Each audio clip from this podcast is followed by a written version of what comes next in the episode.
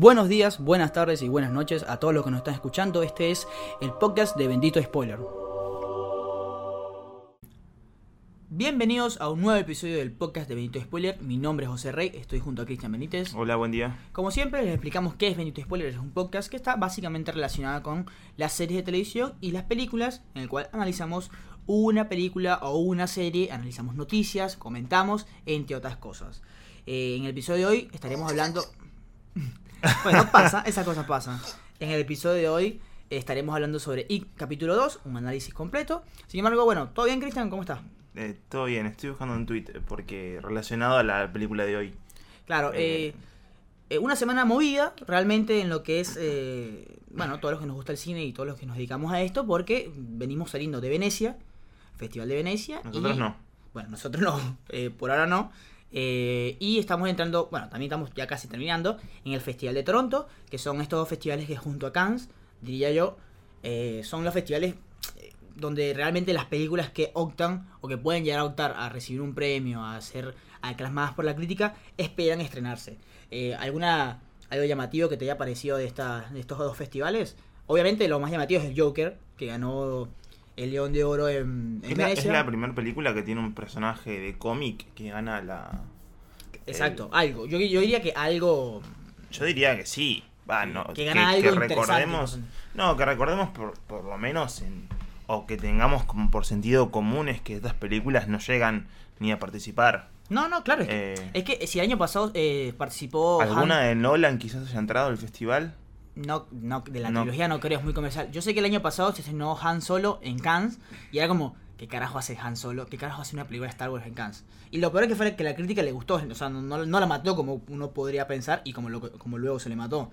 Pero, capaz buscaron como una que otra teoría, sí. Y también puede ser. Pero bueno, sí, la, la mayor sorpresa es Joker. Eh, recordemos que el año pasado Roma gana el León de Oro. Entonces, como de Roma a Joker, es como algo está pasando.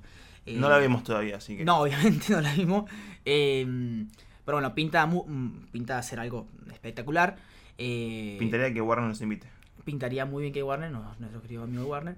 Eh, yo creo que si queremos comentarlo, bueno, tenemos que la película obviamente, pero yo espero que esto, que la industria diga, che, pero mira cómo están haciendo esta película, que ojo, repito, no la hemos visto, pero todos dan a entender que es una película hasta indie, independiente, todo- hay muchas cosas. Que es de eso. original encima, porque no se basa, a, pesar del personaje, no es una idea original, sino que sale de una historieta. eh, la, la idea del origen, el concepto del origen y todo lo demás que viene alrededor de él es original, viene de la, de la cabeza del, del guionista y también del director, Todd Phillips. Todd Phillips. Eh, entonces, yo espero que con este éxito, que, que aparenta ser muy grande a nivel comercial también, que las industrias y las productoras y las distribuidoras te digan, che, pero acá hay un cine que podemos usar y también lo podemos pegar con los superhéroes. Con esto hablo de traer a actores importantes, con traer una historia original, con traer un- mira, menos pantallas verdes, más en historia, concentrarse en ese tipo de cosas, que yo creo que Nolan también lo hizo en su momento, porque a pesar de que obviamente hay un eh, parte comercial Pero- importante, pero- creo que Nolan lo logró un poco. Pero ahí tenés un ejemplo, o sea, te- todo lo que hizo Nolan estuvo bien y todo lo que hubo después, que ya pasaron como casi, ya van a ser 10 años, ¿no? Sí, el 2008 creo que fue la... Sí, ¿entendés? Eh, ya pasaron 10 años de la primera, tuvo tanto éxito y tuvo tanta repercusión y a pesar de eso siguen haciendo películas como esta. Yo creo que tiene que ver más con una exigencia que tenemos que poner nosotros como público. Sí, sí, evidente. No, O sea, estamos creo que nos merecemos un mejor cine también. Nos merecemos que cines comerciales, por ejemplo, le hayan dado más bola a High Life, por ejemplo. Ajá. Cosas así. Pero bueno, esa es una, discusión que siempre ten- tenemos y que siempre vamos a, a pelearla. Eh, antes de hablar de la película, por supuesto, de hoy, que vamos a analizar, y capítulo 2, vamos con El Santo Grial.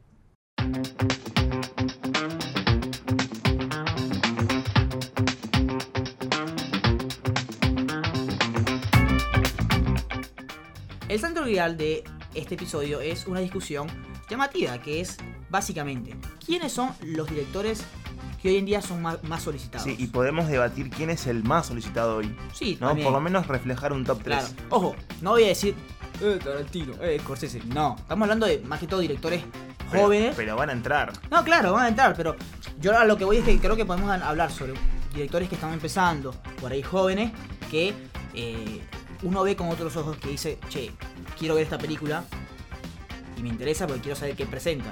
Entonces, básicamente, ¿qué directores están? ¿Se te viene uno a la mente? Eh, sí, tengo varios. De entrada, perdón, aparece un pollo.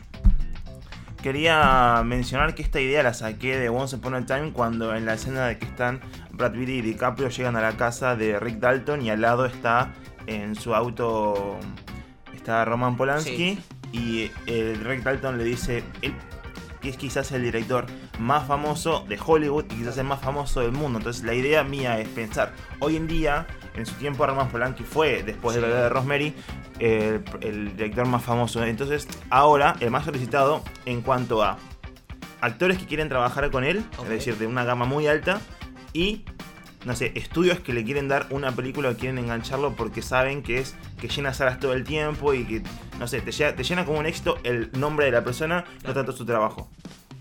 Eh, Nombres, te, te puedo Bien. decir, a ver, Tarantino es uno, Tarantino llena salas eh, solamente por el nombre, o sea, es uno de los directores que, que no pasó por ninguna película que no sea suya propia. Y es, eso es admirable desde ese punto porque también es como decir, bueno, no tuviste que hacer tal o tal trabajo como para que la gente Claro. vaya y te reconozca a partir de tu trabajo y después te generarte un nombre, ¿no? Tarantino es el primero. Después, Scorsese, Scorsese, ok, Dios. Sí, la verdad que lo tenemos muy arriba, a pesar de su muy avanzada edad, ya está como llegando. el- todos saben que el cine es un ejercicio físico, también es un esfuerzo de levantarse, tener la cámara, dar direcciones. O sea, la última de Silence, la verdad que fue como un reflejo de eso para mí, de la edad bastante. Y creo que con The Irishman va a llegar a ser algo más interesante que Silence, espero que sí. Eh, pero bueno, nada, lo tomo porque es una referencia de nuestros tiempos. Claro. Después lo tenés. eh, vamos a lo más jóvenes y más comercial. Andrés Muschietti. Eh, eh, a ver, está bueno. Eh, ya vamos a hablar, obviamente, de Dick y Sí. yo voy a decir varias cosas de él. Pero sí, podemos decir que es un tipo que hoy en día Le están dando muchos proyectos. que le, que le están, sí, le están ofreciendo muchos proyectos. Él ya tiene Robotech y Flash encima. Claro. Eh, Tuvo las Date. Es, es un director que está trayendo mucho a la sala, Claro. por lo menos en las salas argentinas. Es un tipo que está entendiendo, ¿eh? Sí. entiende a qué va el cine moderno y. O sea, a qué va el cine de hoy Sí. y qué puede hacer llenar una, De- una después sala. tengo una relación para hacer con el cine de hoy y lo que es Sit 2. Perfecto. También que lo, lo tengo en Twitter, lo acabo de encontrar. Bueno, eh, en mi caso, yo. A ver, como repito, voy por directores por ahí jóvenes que llamen la atención y que yo diga, hay que darle este proyecto ya y quiero ver esa película. Pará, pará, tengo un par más. Ah, sí, sí. Andrés Muschietti, tenés eh, Ryan Johnson. Es el Johnson. episodio del capítulo, el director del capítulo 8, igual, polémico, polémico. pero está teniendo igualmente mucho papel. Y ahora con eh, Knives Out, ahora que la película fue totalmente programado. Después tenés a J.J. Abrams, Y, y que, ahora tiene un poco. Bueno, sí, está bien. está bien. que lo- desde Warner lo quieren, eh, desde Amblin lo quieren, con su nueva productora también lo quieren, desde Disney, sacando el, pa- el papel de Ryan Johnson en el capítulo 10, ¿no? Él, él estaba como director. Eh, El capítulo 9, perdón. En realidad, el capítulo 9 estaba, era el de Jurassic World, Colin Trevorrow, algo así. Sí, y, lo sacaron. y se lo dieron de vuelta a J.J. Abrams porque Exacto. confiaron en su mano del capítulo 7 teniendo tanto éxito Claro. para poner en el capítulo 9. Sí, sí, sí. Eh, ¿Otro más? ¿No?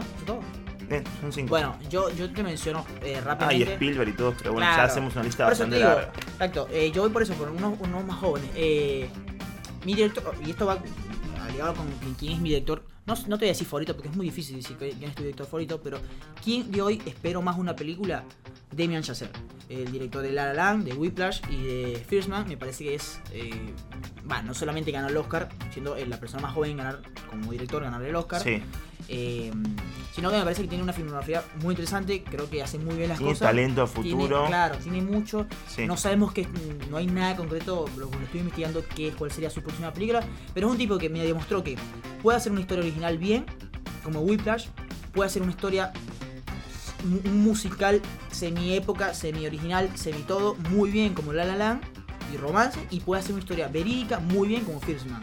y de mucho efecto especial Claro, y toda esta cosa. Le, le da como una vuelta, o- otra retrospectiva a todas las películas que veníamos viendo, como Apolo 13, Sí, eh, si querés Star Wars también, que son del espacio y demás. Este le da una vuelta de tuerca poniendo a gente en latas, Es más, básicamente en el justamente espacio. cuando eh, a mí me gusta mucho todo este del espacio. Y cuando me enteré que Damien Chazelle iba a ser Fishman, yo dije, "Mm, no sé, no me parece que lo haga porque no, no lo veo seguido. Y estamos cansados de ver directores que hacen cualquier película que les llene guita para luego hacer sus propios proyectos. Es que por culpa de ese prejuicio encima no. Es porque no le fue muy bien a First Man. Sí, es, es muy, es, es muy probable. Es, más, más, yo, no, yo todavía no entiendo cómo ni siquiera se dio bola a Fierceman ni a Damien Chazelle. O sea, no se le dio bola Sí. directamente como, como en su labor como director. Que hace un muy buen trabajo. Entonces eh, yo dije, "Mm, puede ser. Vi la película, me cayó la boca, la verdad que es un cara Dios para mí. Eh, por eso me parece que el tipo tiene mucho talento. Otro es Ryan Coogler, eh, que es el director de, bueno, más conocido por Pantera Negra. No que, sé. aunque a mí no me gustó Pantera Negra, Sí. si escuchan los podcasts saben que odiamos Pantera Negra, pero yo no voy por Pantera Negra. Yo voy por Creek 2, por, con Creek, por ejemplo. Que es una ¿Qué más, ¿Qué más tiene realmente? Eh, él, él hizo una película que no, eh, por ahí te busco el nombre, que se llama Estación Fruitvale, que es que también con Ajá. Michael B. Jordan, que es una película, bueno, afroamericana, sobre lo que son las calles, sobre lo que es el- el- la, la violencia policial, todo ese tipo de cosas que yo, mm, si estoy sincero, sé que vi un pedazo, no la vi completa, pero la tengo ahí. Y próximamente va a decir Spa- Space Jam 2. Esto va un poco contra mi regla que te estoy diciendo. Y, y también, bueno, también va a ser Pantera Negra 2. Te estoy diciendo que no me gusta el director que. Va, no me gusta, no. Cada quien hace lo que quiere. Pero al final, Pantera Negra es como un. O sea, yo no vi. A ver, yo vi Pantera Negra y no vi la mano de un director. Normal, la vi como Sí. está ahí. Entonces es como. Eso no me gusta, pero luego el tipo te, sa- te sa- te sacó antes Creek, que para mí es una de las mejores películas de boxeo y tiene una de las mejores secuencias de boxeo de la historia. Y dice, a la mierda. Y el tipo, y el tipo hizo lo que.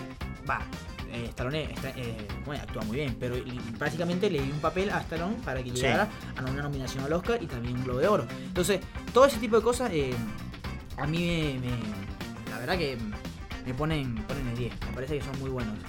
Bueno, Eh, después también otros que ya tienen como toda una recorrida. Lo tenés a Paul Thomas Anderson, Spike Jones, eh, no sé, tenés un montón de renombres así, pero que. Pues Anderson también. Wes Anderson también, pero Que se que. quedó un poco estancado, me parece. Sí, pero pasa lo mismo que, que. Va, por lo menos yo lo veo como que pasa lo mismo que pasa con. Con Damien Chazelle. Que ya, a pesar de que siendo. Teniendo todo ese renombre y toda esa, esa filmografía atrás. O sea, desde el prejuicio todo el mundo va a pensar que quizás no, no vaya a ser una buena película, entonces no la ve. ¿Entendés? Sí, sí. Es como siempre, encima, toda esta cuestión de cine-arte, que es un concepto que, bueno, es discutible también el cine-arte porque todo cine es arte, eh, no le interesa al público en general, pero desde nuestra perspectiva estamos diciendo los mejores, o quizás el, el top 10, que ya se pasó el top 10 porque Sí, hicimos más sí. de 10, pero bueno, tenés como todo un repertorio de directores que podés ir a ver siendo cinéfilo hoy, y no tanto yendo a Scorsese antes, o antes de Scorsese con Hitchcock y toda esta, esta bola de, de- de directores que siempre nombran desde una, entre comillas, vieja escuela, que dicen que veas, ¿no? Porque los nuevos de ahora son como, tienen como toda esta cosa de antes, pero remasterizada en algo nuevo. Eh, no sé. Eh, otro director también puede ser eh, este chico Jonah Hill. Jonah Hill después Bueno, de su Jonah Hill arrancó muy bien. Olivia Wilde. Olivia Wilde también arrancó bien. Son dos películas. Es más, son dos películas de. Jonah Hill hace una película casi de autor y todo. Tipo, Sí. te, te tira una película y. o sea, Completamente original, pero Sí, como nunca se, se vio en el cine. Y, y Olivia Wilde te, te crea. Te hace. Yo no. Da otra, para mí da otra perspectiva. Que Sí. eso se trata del cine también, es perspectiva. Eso. Y, y nada, es, Y nada. es una mirada claro. también casi de autor, te diría. Que lo que, que es lo que es loco, yo no sabía esto. eh, a ver, eh, Booksmart, eh, no te voy a decir que es una, una copia porque no lo es, pero es imposible no acordarse de, de eh, Superbad Sí, eh, o Supercool, no me acuerdo la película de. su- super cool. ah, bueno, esa de de Jonah Hill. Sí. Es imposible no porque tiene muchas similitudes y es parecida. Yo no sabía que Jonah Hill y la actriz de, de Booksmart son hermanos. no, no, no, es algo impresionante. No puede, tan- no puede haber tanto talento en, ¿cómo es? en dos, dos En hermanos. familia. Sí. Bueno, que hace poco murieron los hermanos, muy- creo que murió el hermano y estamos bastante tristes, pero... eh, Otro, otro que bueno, se nos pasó, ya, ya, ya no son 10, que es Sí. Lantimos, que es nada, es otro tipo que también hace un cine otro dios. Pero diferente. para mí, Yorgo Lanthimos lo meto en el mismo, en el mismo papel de, de Paul Thomas Anderson, ¿eh? Porque, porque no sé, me, me resulta desde la estética y desde la composición que es muy eh, narrativa. ¿no? e- es una persona que quiere mostrar como todo el gesto y toda la cosa presentando una buena historia. O sea, no, no le quita mérito a la película el hecho de que sea tan. Una persona tan como un. imponiendo tanto ego encima, ¿no? Pero. Porque la película es en general eh, la favorita. Nos encantó, nos cagamos de risa. Sí, sí. Eh, lo mismo pasa con el. El hilo fantasma, no sé si la viste. Sí, Pero tremenda película. Eh, más allá de, to- de todo el gesto que le pueda poner como director y la estética y demás, el retrato, las historias son buenas. Entonces, eso, eso también es un mérito para ellos. Bueno, eh, este fue el santo grial de este episodio. Vamos con la Nos quedamos crítica. con más, Sí. o sea, tenemos una lista enorme, pero bueno, Un día nos vemos en la plaza y ahí seguimos hablando. dale. Eh, vamos con la crítica del día.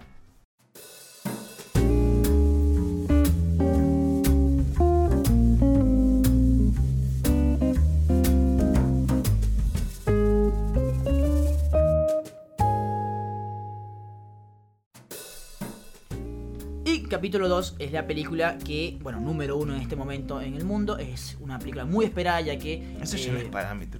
¿Cómo? Película número uno del mundo, no, no es Sí, a mí, para mí tampoco. eh, en realidad es un dato para decir. Pero Ya sabemos cuál va a ser Sí, la película claro. número uno hoy, por ejemplo, jueves, que va a ser Yesterday. No sé. me- No, igual eso, eso que- depende de- del estreno mundial, ¿no? Sí, It sí. fue estreno mundial esta semana, la semana Sí. pasada. Eh, Yesterday no sé cuándo estrenó en Estados Unidos. No, estrenó creo que ya semana. estrenó. creo pero creo que en España y en Latinoamérica estrenaba hoy Sí. la cosa. Y también El Presidente Bajo Fuego, que es la otra película esta semana, también Ah, fue la película número uno Eh, fue- estuvo dos en semanas. Estados Unidos. eh, antes de Dick tuvo dos semanas así. Eh, bueno, eh, hablando sobre ya y capítulo 2, es una película muy esperada por lo que hizo su antecesora, parte 1, eh, que se convirtió en la película más taquillera de terror de la historia. Eh, 700 millones aproximadamente, si no me equivoco. Eh, para empezar a analizar esto, creo creo que hay que dejar claro algo. Yo no leí el libro, yo no, no pienso leerlo tampoco, o sea, no creo que lo lea. Y no vi la serie, va, no vi la película para televisión, que es la, la, de- la de los 80. ¿Tú viste algo de eso? No. Bueno, ojo, me parece. La miniserie es del 97. me Ajá, me parece que eh, no hay problema porque nosotros estamos haciendo un análisis sobre la película, no, no quiero hacer un análisis sobre el libro, entonces caer en la ambigüedad de que, bueno, pero en el libro está la tortuga y aquí. No, la verdad que eso no me importa. Eh, dicho La hecho, película, la primera, tuvo, según esto, Mm. una- un presupuesto de 35 millones de dólares. bueno, aquí, y ganó 700. yo creo que, yo creo que, Está bien. yo creo que en la primera escena de esta película ya gastaron los 35 millones, una cosa así, que hacen un parque gigante. Eh, también, ojo, para hablar tenemos que hablar, para arrancar ten- tendríamos que hablar sobre Andy Muschietti.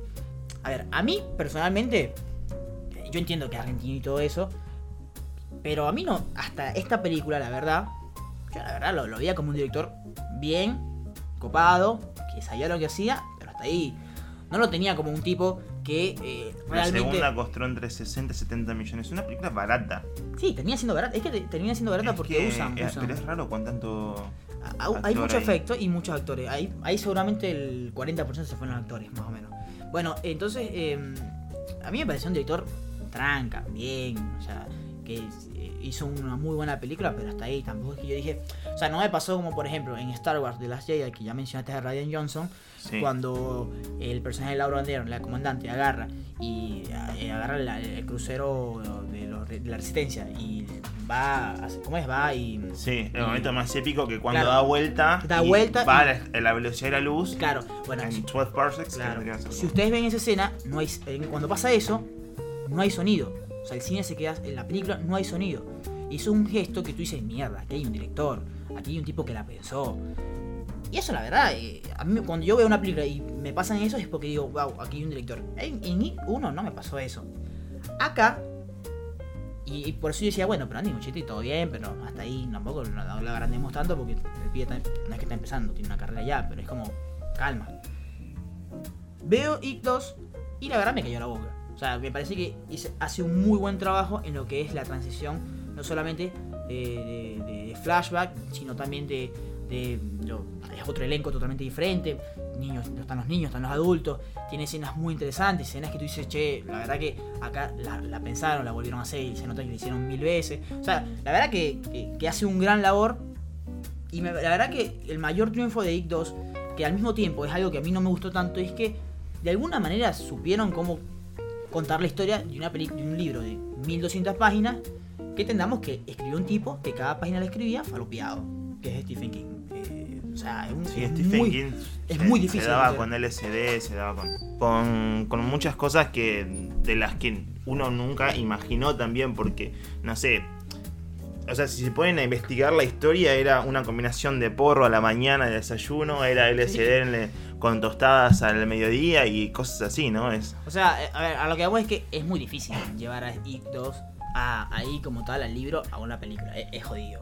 Y ya de por sí que al, tener- al ser el mismo director y al tener participación de casi los mismos actores, y yo diría que yo la siento como una sola película, que dura 6 horas, eh, en dos partes. O sea, Kill Bill volumen, ¿cómo es? It volumen 1 eh, Y volumen dos. listo. Eh, lamentablemente Eh, esa, esa referencia viene de, de Harvey Weinstein, ¿no? De- mal.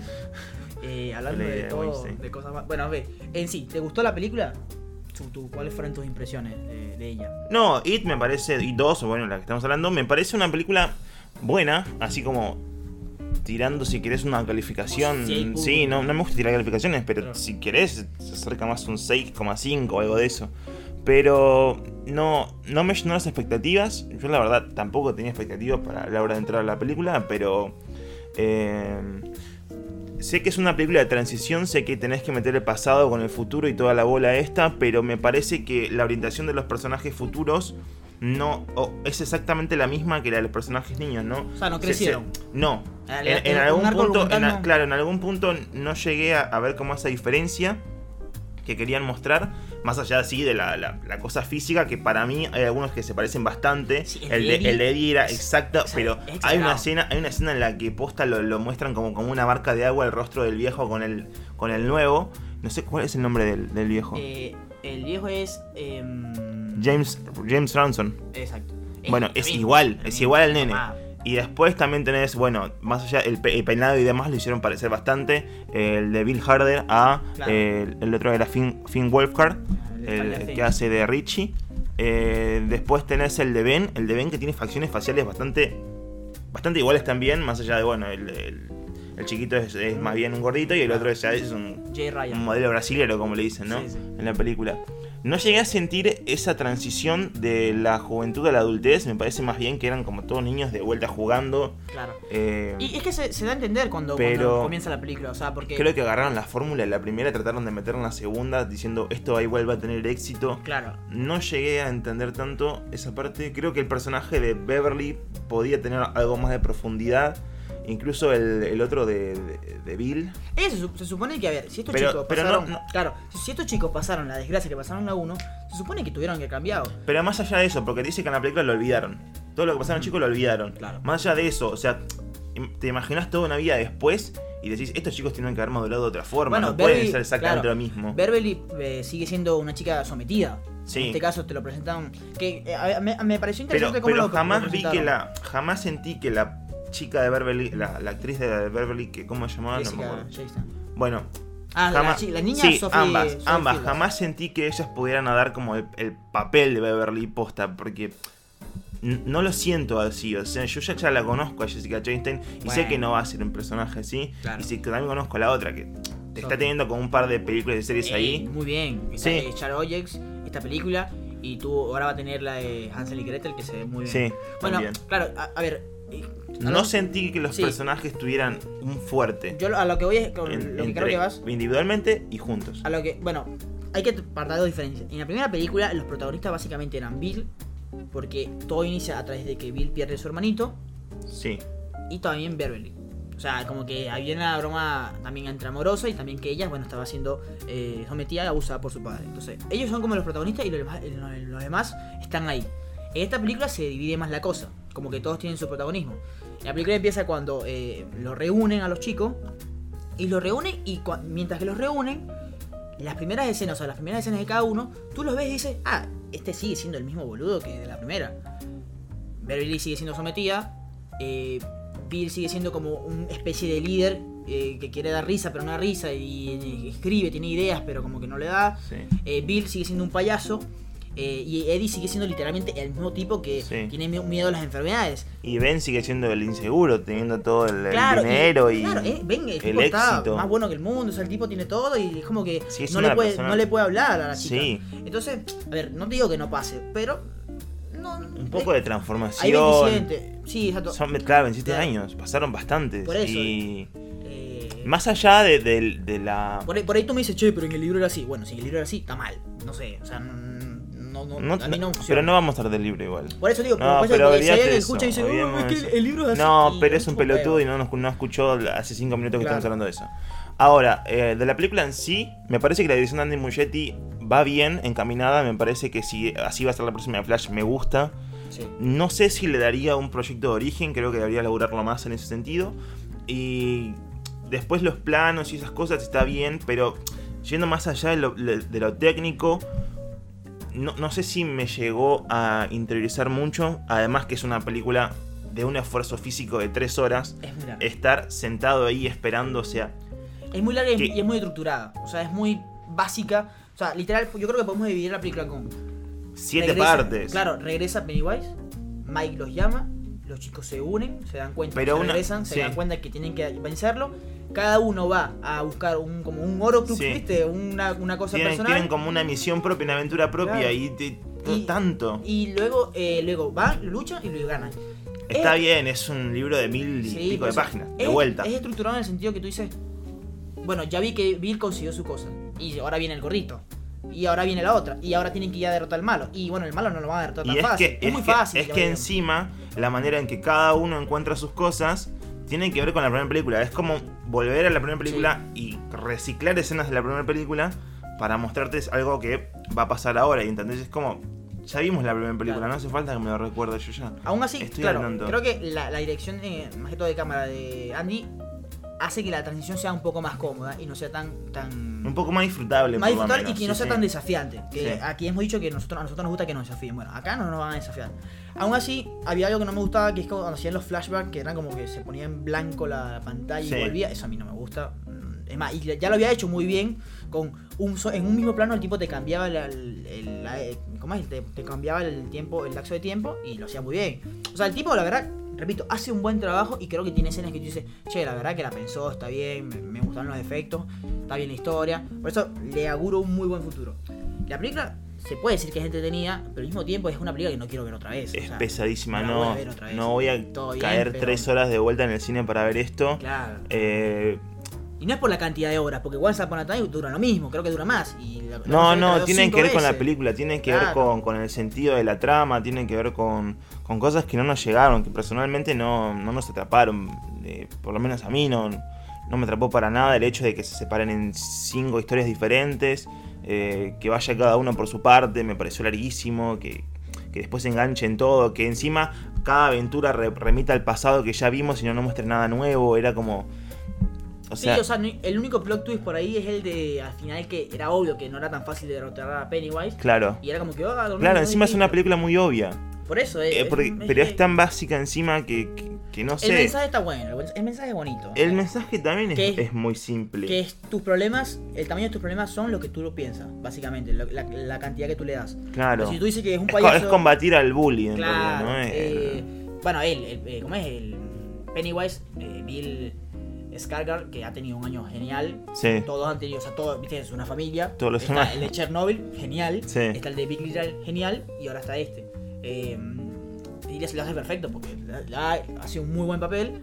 Y ya. Sí, creo que ya es icónico el de Sí. Bill Skarsgård. Yo creo que me parece que el único personaje que para mí destacó bien eh, fue Bill, Bill Hader, que mucha gente se sorprendió por, por, su, por su dote Es que, ya, dramático. es que ya lo dijimos acá. Todos los actores que van de la comedia al drama lo hacen bien. Sí, sí. O sea, no conozco ninguno que. Bueno, Es que quizás más- alguno, que- pero. es que dicen siempre, Por lo general tienen, siempre tienen dicen que buen desempeño. Es más, es más difícil. Pero hay mucha gente que se, que se impresionó mucho por la actuación de Bill Hader. Y les recomiendo que vayan a ver Barry de HBO, que el tipo por algo ganó el Emmy el año pasado a mejor actor. Eh, Ok. Pero, pero sí, o sea, de resto, todo bien, pero tú me dices, pasan, van a pasar 5 años.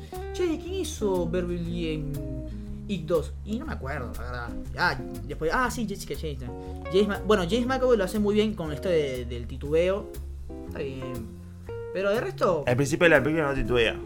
Cuando Mike Cuando lo llama, claro. recuerda y empieza a titubear. Empieza a Bueno, está bien todo lo que leyeron sobre. O sea, leyeron una vuelta interesante sobre lo del virus, que, que Sí. Pennywise está vivo, que Pennywise va a volver. Está interesante todo. El personaje de uno, el del loco, que. ¿Cómo se llama? El, el, el que el chico bullying de la primera, que lo recuperan. Eh, no me acuerdo. Bueno, Eh, Bowers. Bowers está, o sea, literalmente está, está- está bien. Ahora, ¿qué pasa con el miedo? Que básicamente estamos hablando de una película de terror. ¿Nos dio miedo? ¿No nos dio miedo? No. La verdad que no. A ver, Tampoco esperes soy- algo así. Claro, yo soy una persona que no puede ver ese tipo de películas, ya lo dije varias veces, pero aún así aquí me tapé la, la cara dos veces. Y esto pasa más que todo por la tensión. O sea, la- No, no, siempre la estructura, ¿no? La tensión y que de repente aparezca algo con música fuerte. Bueno, a- claro, al ser tanto, al ser, a tuviste, una, tuviste media hora en donde viste a los cinco chicos buscando una cosa. Son cinco sustos. El Sí. primer susto me asusta. El segundo capaz, el tercero ya, ya no. te lo esperás. Ya- ya- ya te de vuelta, de vuelta. Es, es demasiado básico, Claro. es muy obvio todo lo que va a pasar. Hay, hay un director que dice una vez, que dijo una vez que, que la tensión es como una liga, ¿viste? Sí, No me acuerdo quién fue. Pero la, tensión es, mientras más tiempo tú vayas eh, expandiendo la liga sin que se rompa, esa es la cantidad de tensión y el nivel de tensión que hay. Si tú la haces la primera vez impresionante, bueno, listo, me asusté. Pero si tú agarras la, la- la liga de la misma manera otra vez, y ya no tanto. Y ahí creo que no funcionó tanto. A mí me dio más miedo la primera, No, creo que la primera tiene más no. escenas de miedo que sí, esta. sí, esta no funciona. No, no llega, no creo que no llegue a dar los órdenes. La primera, que la primera es mejor. Creo que esta tiene más que ver con una situación de, de discusión con la producción, de estudio y todo lo demás. Bueno. entiendo, entiendo que teniendo un, un proyecto tan grande como It, que puede llegar a como hacerle un tipo de competencia a todo Marvel, ¿no? Porque Sí. DC ya no, no sé si le hace mucha competencia a Marvel. Eh, en términos de mercado estamos hablando. Claro. Eh, o sea, es como el Universal tiene a Rápido y Furioso, ¿no? Tratan de agarrar el estudio y a tomar un montón de decisiones que para el público general le pueda funcionar y divertirse, pero que para nosotros no. ¿Entendés? Entonces es como. No, no sé si el público en general incluso llegó a, a entretenerse de la misma manera, porque eh, escuchamos mucha discusión de gente que sale diciendo, no, es muy larga, qué sé yo, está, está buena, entretenida, pero la verdad que es muy larga. Y es la opinión en general de todos y también la nuestra. O sea, son horas culo, literalmente sentada en la butaca Yo tratando al de que, yo nunca voy al baño, claro, fui al baño de que no se te encuadre todas las nalgas. Creo que la escena de. Es más, eh, creo que hicieron mal. Creo que la escena donde mejor se maneja la tensión es cuando eh, Jessica Chastain va a su casa y se ve con la viejita. Es una escena que funciona muy bien. y, sí. fue- y la vi hace tres meses la escena porque Sí. la avanzaron en el tráiler. Creo que la Ahí- desperdiciaron. Ahí la desperdiciaron porque literal es muy buena escena. No, pero tienen cosas buenas también, así como la escena en la que está abajo de las gradas del, del estadio de béisbol. es buena, sí, es buena. Sí, y que aparece la cara de Pennywise con De una luz que está de la mano. Me parece que también logra como esta cosa del cine de terror clásico de siempre mostrar la luz en la cara. Y, y nada, o sea, esas, cosas siguen asustando, siguen Claro. dando como cierto tipo de tensión O sea, también. el tipo sabe lo que Ayuda hace. bastante. Claro, el tipo sí, sabe lo sí, que sí, sí, obvio. Pasa que el- el- vamos a estar claro, el guion no lo Es, acompañó. es impresionante saber que el tipo también es argentino, ¿no? Por lo general esas cosas no pasan acá. Por lo general es, un- es hijo de un italiano estadounidense, ¿no? Que es un, usted es Tarantino, eh, Scorsese. Y este chabón, bueno, aparte es italiano de vuelta, eh, de Muschietti. Eh, eh, tiene un trabajo de arte muy, muy importante y muy impresionante en toda su carrera también. Eh, para cualquiera que no lo, no lo conoce, fíjense en su biografía o algo, busquen alguna nota que el chabón posta que tiene como mucho talento en esto. También quería hablar de, del tweet que estaba buscando que les comenté Sí. al principio. Es un hilo de Leonardo Dispósito, que seguramente cuando vean este capítulo va a estar muy lejos el hilo, pero vale la pena que lo busquen porque es un hilo marcado, viñetado en 22 puntos que te habla sobre... Esto es impresionante porque es- eh, tiene como mucha razón esto, ¿eh? 22 puntos que te muestran las características exactamente iguales, iguales que tienen It 2 y Avengers. Endgame. Ok. Mira, te, voy a, te voy a mostrar uno. Película de gran presupuesto con estrellas. Dura, en el rango de 3 horas. Es secuela y la espera todo el mundo. Ok, sí. ¿Ok? La trama. Algo terrible que lleva a una gran batalla. Sucede en el pasado. Años más tarde tienen que volver para destruir definitivamente la misma amenaza. Bueno. Al principio el, el- el líder del grupo no quiere hacer nada hasta que tiene una revelación y se une al grupo. A la mierda, tengo miedo. Tengo Sí. miedo. Ah, dice, los seres se separan, van cada uno donde debe. Lo estoy leyendo como saltado los Sí, puntos, sí. ¿eh? Eh, Donde debe, la pasan mal y a pesar de todo logran obtener los, los objetos. Uno igual se sacrifica y no aparece. Ahí van nomás a hacer lo que tienen que hacer con ellos para destruir la amenaza. Es como muy impresionante porque también habla de como siete héroes que dos mueren que uno que Claro. tienen que ver tienen que luchar contra una amenaza de otro mundo que tienen que ir al pasado a buscar siete objetos no y después unirse todos en conjuntos, que uno va al pasado y no vuelve. Que, o sea, en, en el transcurso de la trama hay uno que es spoiler, ok, pero uno de los de los cinco, de los, perdón, seis que están ahí, muere, al final quedan cinco. Sí. Sabemos Aquí, eso. ojo, hubo una polémica en Estados Unidos, más que viste, en Estados Unidos están al pedo a veces, pareciera que crean todo, eh, que dicen que la película realmente eh, como que en- enaltece el suicidio. Nah. Lo cual es complicado, eh. La verdad que es medio, medio jugado eso, pero. a ver, Porque al, al- al final le explica, obviamente estoy spoiler, le explica. Eh, che, me suicidé fue para que ustedes se unieran. Y la verdad es que como que. Y bueno, hermano, no, no pudiera haber comentado eso esto, antes. finalmente los héroes vivos logran vencer al monstruo que se disuelve en algo negro. De los siete quedan cinco. Algo negro. Bueno, sí, y se, ¿Viste? se- a la es lo que pasó con Thanos y lo que pasó Claro. con, con Pennywise. Por eso digo que, que esta película es más una decisión más de producción y toda esta cosa de estudio que, claro. que, que- que nada, Sí, que, por eso- una por decisión eso de digo, autor. el tipo la hizo bien. Ahora, Trató de hacer lo que pudo. Claro, ni el guion ni la historia. Eh, Dependen de él. Claro, a ver, vamos a estar claro. Creo que, que es una- It va a ser una película que va a ser muy. O sea, sí, sí, la historia. Y uno Sí. y dos va a ser recordada por mucho tiempo y se va a pasar. Y van a haber festivales donde pasen. No bueno, sé, ahí. no sé, Me parece sí, pero yo creo que la de Avengers no dura más. O sea, tu- estuvo todo mayo. ¿Alguien se acuerda que tuvimos Avengers en este mayo? No. O este abril, creo. Bueno, Bueno, alguien no sé. Ven, ni me acuerdo del mes. El- ¿Te acordás de Game of no, Thrones? No, ¿Viste? Thrones fue una- fue una ya pasó hace rato. Pero igual creo que va a ser como un icono del, del, del cine del terror. O sea, iba a quedar como eso. Ahora, la pregunta es: ¿el cine de terror por dónde va? ¿Por esto? ¿O por Hereditary? Oye, esta, por A24. no, yo creo que Por Hered- A24. Hereditary es algo revolucionario. Por eso, por eso, el cine moderno o el cine de terror. Actual. ¿Hacia dónde va? ¿Hacia dónde va?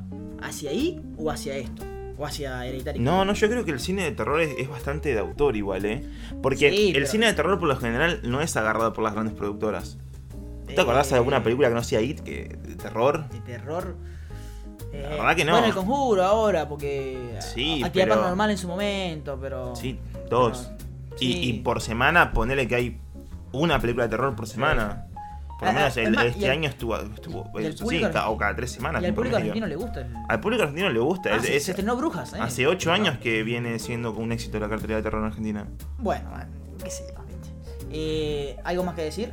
No, no, yo creo que ya Ojo, ojo, porque parece que le matam- matamos la película. No, la verdad que, a ver. Estuvo buena, está, está entretenida. Ahora, si vamos a un análisis serio y es muy larga, hay cosas No la pasamos funcionan, mal, pero- claro, pero es una película que no vería otra vez. Sí, ahorita. pero la verdad que me cansó. O sea, imagínate que yo, si, si yo trabajara en un cine y Sí. no entrar, no, no me interesa entrar a ver otra vez una escena de ¿me entendés? Claro. No. No, no así con Once Upon a Time, Claro. que ya desde el gesto y teniendo los conocimientos previos, creo que ese es el problema más grande de Once Upon a Time, eh, puedes disfrutarla, puedes, te puede entretener, pero no pasa con It. Sí, es más, eh, ah, comento justamente que estoy viendo una foto, mi más- creo que mi serie, mi, mi escena favorita fue la del restaurante. Creo que funcionó, fue divertida porque los unió otra vez, No, no me gustó eso. pero después da risa porque es como que, o sea, también Parecen todos drogados, ¿no? Claro. Como que le metieron la en vida. realidad no explicaron, en en realidad no se explica bien al principio, va, yo no lo entendí bien lo de que no se acordaban de, de Pennywise. Después fue que se dijeron. No, no lo explico bien en toda la película. Entonces fue como, Nada. La verdad que. La verdad no, que no, aguante no, Bill- nos gustó, pero bueno. aguante Eddie, aguante Bill Hader y aguante, no sé, todo eso. Aguante Muchetti.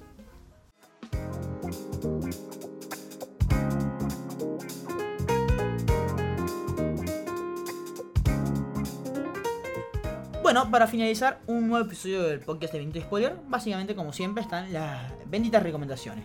Eh, algo que recomendar, Cristian, que, que- que digas, no sé si. Sí, sí, eh, hablando hoy mucho, eh, nombré a Spielberg, nombré a J.C. Abrams, nombré terror, entonces voy a mezclar todo eso y recomendar la película Super 8, que Wow. tiene, y también tiene mucho que ver con It y, y mucho con la, la época del 80, de vuelta con esta, creo que fue una de las primeras películas que en su tiempo, hace como 10 años, eh, trataron de insertar de vuelta toda esta temática de los 80, fue una de las primeras antes de Treasure Things y mucho más, eh, un grupo de nenes que no sé, van y quieren grabar algo, una cámara, creo que quieren grabar una película con una cámara que el chico le roba a su padrastro.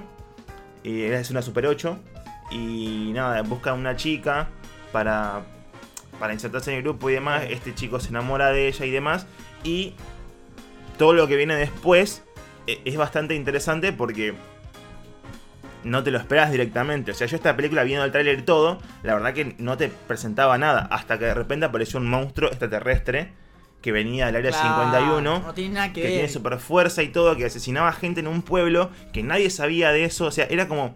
todo- es toda una película, era... Cuenta conmigo, ¿no? De vuelta, pero Sí. eh, en la genialidad de lo que es en la actualidad y los efectos y demás son buenísimas, la película está muy bien grabada además, los chicos son completamente... eh, versátiles en sí también porque tienen eh, unos papeles muy diferentes entre ellos, pero se unen todos como para converger y detener al monstruo. Eh, nada, es, es bastante... Creo que esta es mucho, mucho más superior a lo que fue It 1 y mucho más superior obviamente a lo que es It Claro. 2, así que nada, ahí la tienen para verla. Claro, porque tienen la misma. eh, eh, El mismo concepto casi. ¿no? Son un grupo de chicos con una chica sola, que es El Fining, que fue el, el papel debut del Fining. Sí. Eh, así que nada, lo tienen ahí para ver. Bueno, recomendado. eh, yo, bueno, a mí, Super hablando, 8. hablando de terror, recomiendo The Witch, que es mm, básicamente lo que yo pienso que es a donde va el cine, que es todo esto de editar y parecido. Eh, está esta chica que también es argentina, Uy, se me fue el nombre, Anya Taylor Johnson. claro. Y una película que no hay mucho que contar, vayan, véanla, si quieren entender, o por lo menos un cine que, como dice bien Cristian, de autor, de terror. Un que, cinearte, si querés, Claro. ¿no? Es como. Algo, algo que algo, algo que te desafía, ¿viste? Aquí somos Algo, aquí- es que es algo más abstracto que, Claro. que el cine común acá y en- corriente. Creo que acá hemos dado en claro que nosotros bancamos lo que nos desafía. Bancamos todo eso, bancamos lo que nos pone a pensar, lo que no lo que te entregan ahí con los pochoclos. Sí. Que ojo, no, es, no está mal, porque eh, Avengers, que justamente No, pero de definitiva No. vas al cine también por una cuestión de entretenimiento. Sí, por eso, no por es eso. mucho para matarte. Justamente, pero acabamos la de Avengers Endgame y a nosotros nos gustó mucho Avengers Sí. Endgame y la verdad que le disfrutamos y todo genial. Pero aquí somos más de, de un cine. que- que, no de sé, un cine de dos pesos. Que con dos pesos se pueden hacer cosas así, es- no- nos emociona. que, a ver, a- Y que además sean mucho mejor que Claro. las demás que valen como 3 mil millones. Aguante A24, A24, llévanos una premier por favor, que somos los únicos que te bancamos acá. Eh, bueno, este fue el, el nueve- bueno, el episodio del podcast de Spoiler. Espero que lo hayan disfrutado. Mi nombre es José Rey. Eh, bueno, te llamas Cristian tú. Sí, ¿Cómo Palo? Pandolfo. Claro, eh, nos pueden seguir a través de nuestras redes sociales, arroba Spoiler. Ahí estamos teniendo mucho contenido nuevo, estamos subiendo muchas cosas. Notic- tienes noticias, tienes Estaban cambiando el formato, están, estamos cambiando bastante. Eh, El diseño. Pronto se viene el Festival Alemán, que estamos acreditados, vamos a ir, así que vamos a rescatar Sí. algunas películas que también las vamos a recomendar. Sí. Y así que las estaremos subiendo en las redes. Eh, bueno, nada, espero que hayan disfrutado. Recuerden que si les gusta este episodio, por favor compártanlo, nos ayudaría mucho. Nada, chao, chao. Chau, chau.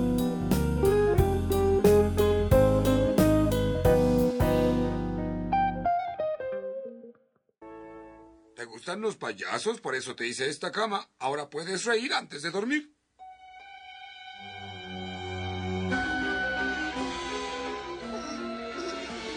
Tal vez mueras sin despertar.